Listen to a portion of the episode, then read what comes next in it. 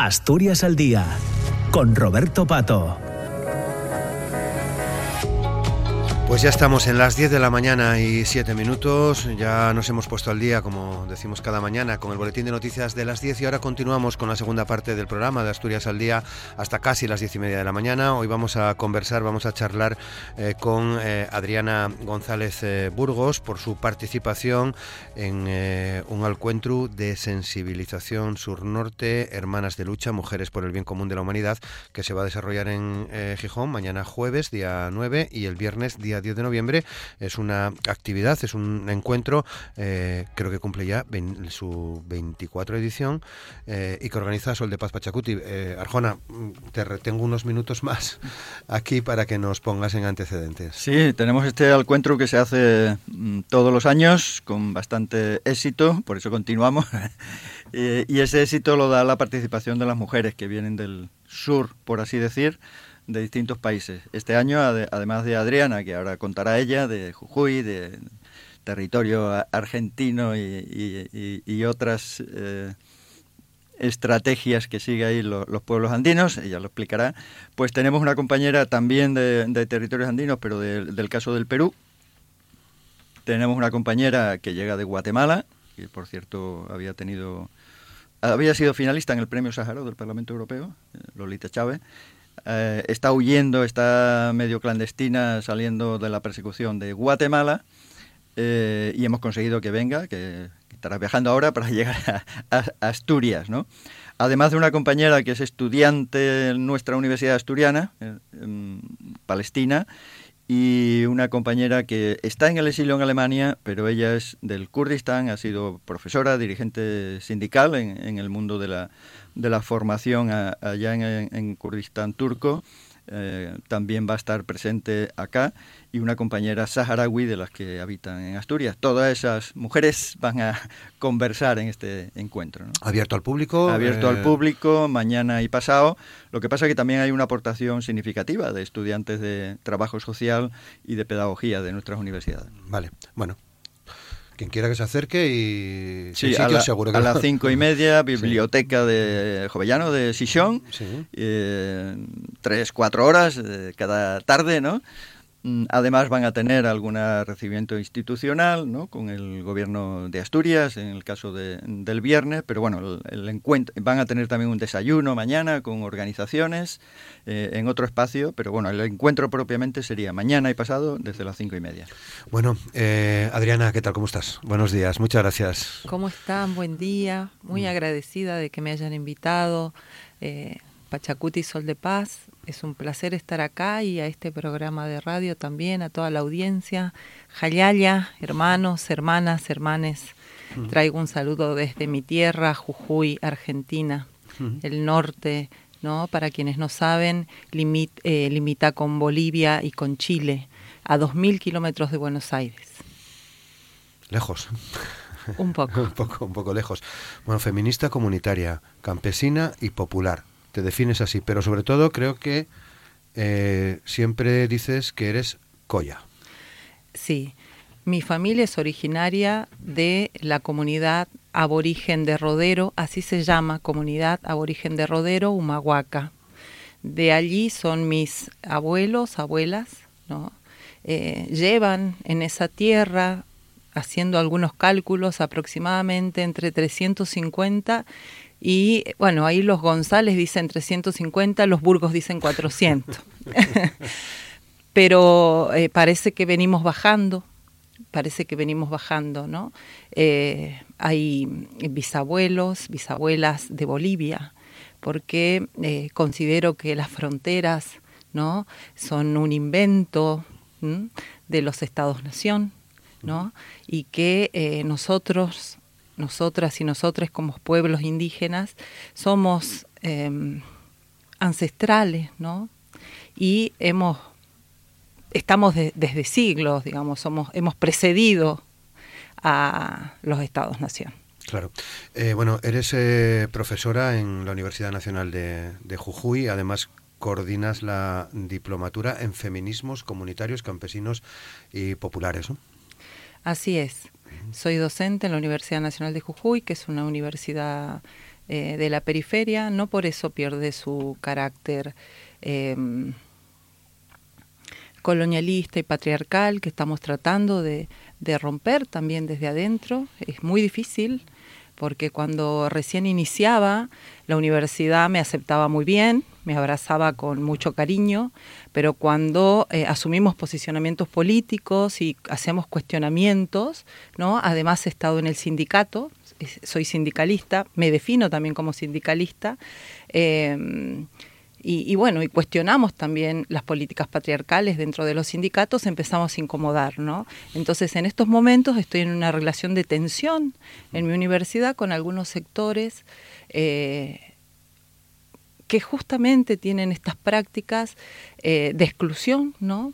Tienen estas prácticas de em, cuando traemos formas nuevas de hacer política, que son formas comunitarias, campesinas y populares que tienen otras lógicas, traen otras otras formas de habitar este mundo, eh, molestamos. Eh, hablabas de, ese invento que son las fronteras. Lo que no tiene fronteras es el heteropatriarcado, por lo que nos cuentas, eh, Adriana. Así es, así es. Em, de todas maneras, yo quiero contarles, si me permiten. Sí, sí, por supuesto cuáles son nuestras luchas y nuestros posicionamientos. ¿no? Nuestra lucha más importante desde los pueblos indígenas hoy en Jujuy eh, tiene que ver con la defensa del territorio, con la defensa de la vida. Nuestros feminismos, comunitarios, campesinos y populares, se diferencian de otros feminismos a los cuales no hacemos ningún tipo de juicio moral, ¿no? pero sin embargo tenemos otro posicionamiento. Eh, nosotras valoramos y defendemos el cuidado de la vida. ¿no? Eh, para nosotras la alimentación es política ¿no? y la defensa de la vida tiene que ver con la defensa del territorio y una epistemología del cuidado, que es lo que yo propongo. Ahí se cruza un poco mi origen colla y también, digamos, mi tránsito por la universidad y por la academia que me permite formular pensamiento, ¿no?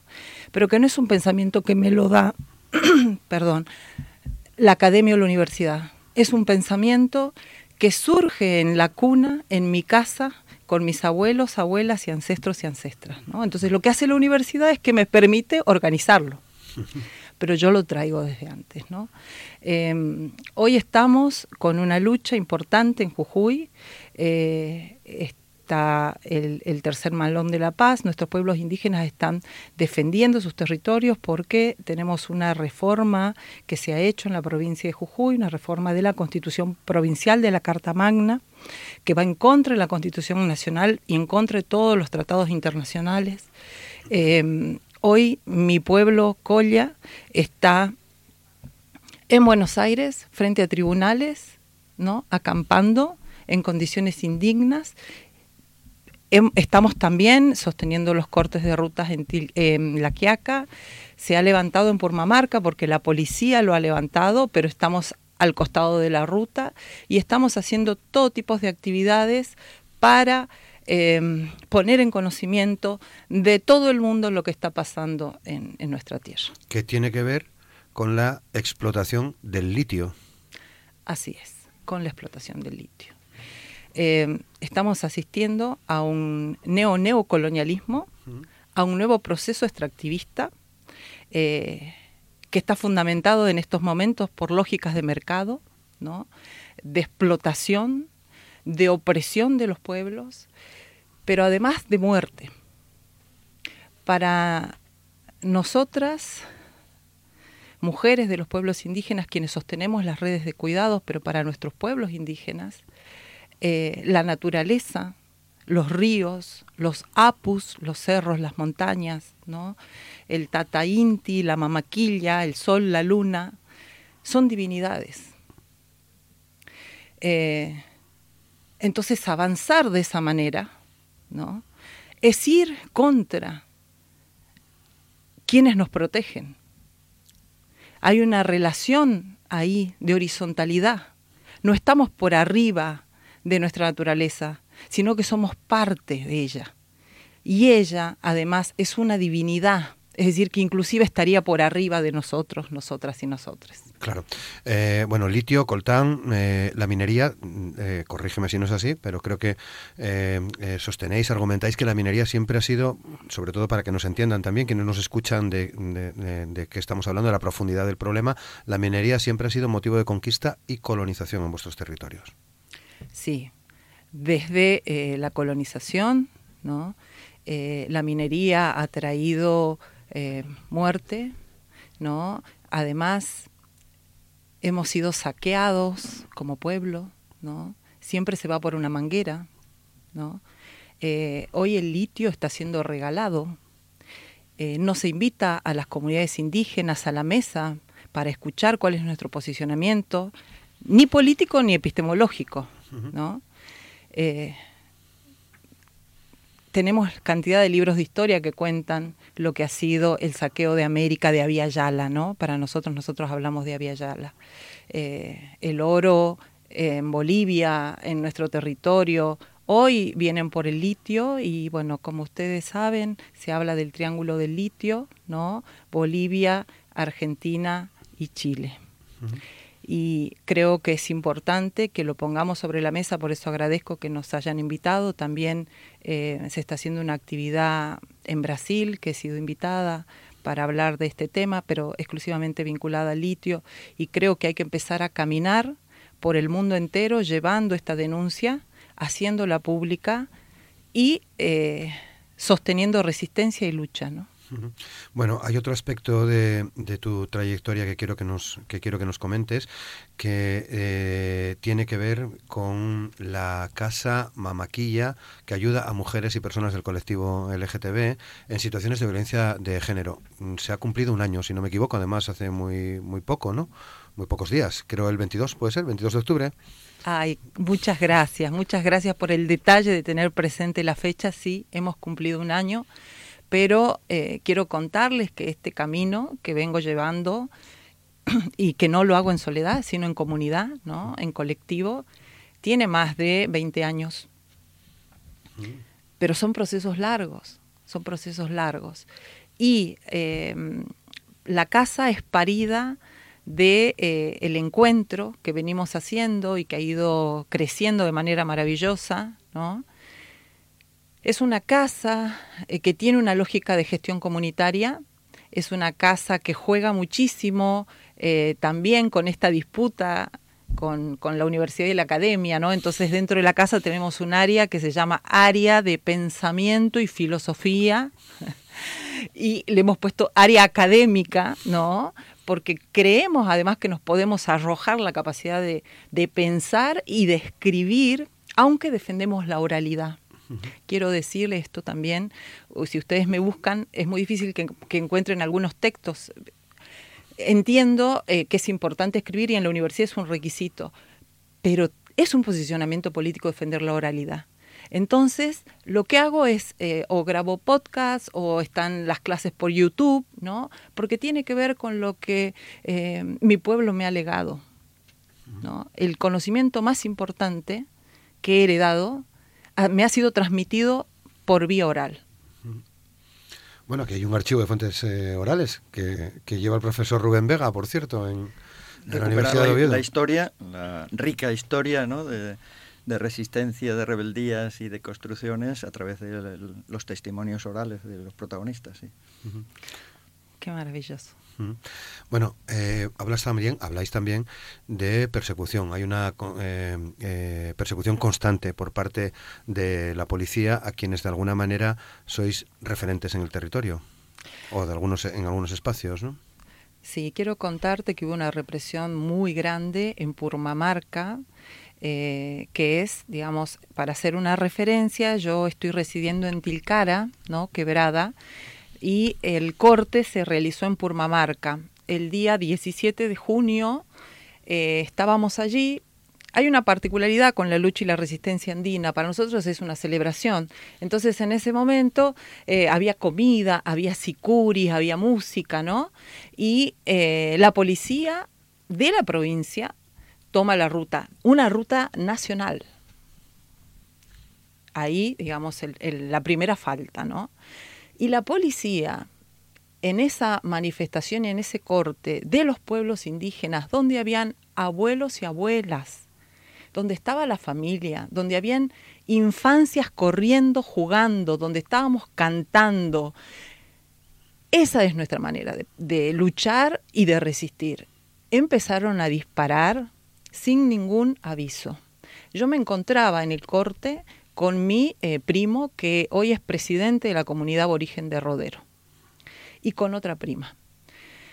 Mi prima recibe un balazo de goma a tres centímetros del ojo perdieron eh, los ojos en ese día un muchacho, pero después de ese día, digamos, en cada represión se cuenta aproximadamente cinco personas. La misma metodología que en Chile, ¿no?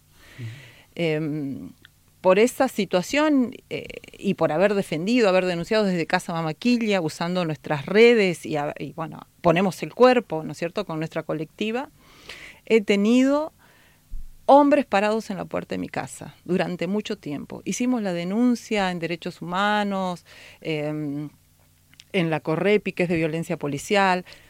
¿Qué pasa con las denuncias? Son necesarias, sí, pero son desgastantes. Todos los meses nos van a tomar la denuncia. Todos los meses, desde junio y eso por no decirte que eh, los primeros meses, eh, eh, junio, julio, agosto, eran más o menos todas las semanas y cada 15 días. Decíamos, nos, someten a una revictimización enorme, ¿no? Pero además es agotadora, es muy agotadora. Hoy la lucha y la resistencia realmente implica una fortaleza que para nosotros viene de la espiritualidad. Hoy nosotros podemos resistir, los pueblos indígenas podemos resistir porque tenemos una convicción, ¿no? Que es espiritual. Bueno, 10 y 24, nos quedan pocos minutos. Quería preguntarte ya por la situación en general de Argentina. El día 19 de noviembre son las, eh, las elecciones, la segunda y definitiva vuelta de las elecciones. ¿Cómo lo estáis analizando vosotros con estos dos eh, candidatos, Sergio Massa y Javier Milei? Bueno, eh, voy a permitirme, como además me corresponde, honestidad intelectual. ¿no? Eh, Milei realmente es un peligro ¿no? para la democracia. Yo no estoy de acuerdo con Massa, ¿no? pero Milei no es posibilidad no hay una Argentina posible con mi ley. Entonces hoy, digamos, em, por una cuestión de defensa de la democracia, entiendo que Massa es la opción. Pero también quiero decir que como feminista comunitaria, campesina y popular, nosotras cuestionamos al Estado, ¿no? Porque es un Estado que ha sido genocida, es un Estado que además ejerce violencia patriarcal con las mujeres indígenas. Y ahí tenemos también la situación del pueblo mapuche, que en otro momento conversaremos, ¿no? Que ha sido el Estado-nación, como también ha sido el Estado provincial quien avanza eh, contra los pueblos indígenas, ¿no? Pero eh, realmente es preocupante lo que está pasando, además porque este señor es un invento de la derecha, como siempre, ¿no? Eh, y tiene un problema enorme, ¿no? Tiene un problema enorme de salud mental. Muy bien, veremos a ver qué, ocurre. Nos queda todavía tiempo para que nos digas eh, qué expectativas tienes en, las dos jornadas que tienes por delante aquí en Asturias, en este eh, Alcuentro Hermanas de Lucha. Bueno, la expectativa, la mayor expectativa es poder conversar con mis hermanas que han sido invitadas y con la comunidad asturiana que va a participar, ¿no? Eh, como les dije, he venido hasta acá caminando, trayendo mi lucha y mi resistencia, que es la lucha de mi pueblo y de mi colectivo también. Eh, pero hay que seguir caminando. Entonces, eh, aquí se ha abierto un espacio para que pueda quedarme un tiempo y, a seguir recorriendo, llevando esta lucha y esta resistencia, en este momento casi de manera autogestionada, digamos, en, en lo que me queda del camino, ¿no? Pero hay que hacerlo, hay que hacerlo porque eh, está en peligro la vida. Qué bien. Pues muchas gracias por, por, venir, por contarnos tu experiencia aquí en la radio y por el programa en el que vas a participar eh, eh, mañana jueves y el, y el, viernes 10, Hermanas de Lucha, Mujeres por el Bien Común de, de, la Humanidad. Hay una frase que también leía en alguno de los reportajes que te, que te han hecho y que tiene, tiene que ver, entiendo, con esa, con esa filosofía que, nos decías, la lucha de los pueblos va a vencer. Así es vamos a vencer. Quizás no lo vea yo, pero vamos a vencer. Y si no vencemos, vamos a seguir luchando. Lo dicho, Adriana González Burgos, muchas gracias por estar con nosotros. Ha sido un placer conocerte. Un placer. gracias a ustedes. Mucha suerte. Y Javier Arjona, muchas gracias también por bueno eh, hacer posible que podamos conocer a, a, personas como Adriana González Burgos. Gracias a vosotros y ahí está la invitación mañana y pasado en la Biblioteca Jovellanos de Gijón. Pues ya nos despedimos. Eh, cerca de las eh, diez y media de la mañana finaliza hoy Asturias al día, simplemente con el recuerdo de lo que vamos a tener mañana. Mañana es jueves, ya saben que toca tertulia política. Eh, no hace falta que les diga cómo están las cosas en el ámbito nacional. Será uno de los argumentos que traeremos al programa mañana. van a participar con, con nosotros representantes del Partido Socialista, del Partido Popular, de Izquierda Unida Convocatoria por Asturias y de Foro Asturias. Será, ya saben, a partir de las nueve de la mañana en la radio pública en RPA cada mañana, Asturias al día. Feliz día, gracias.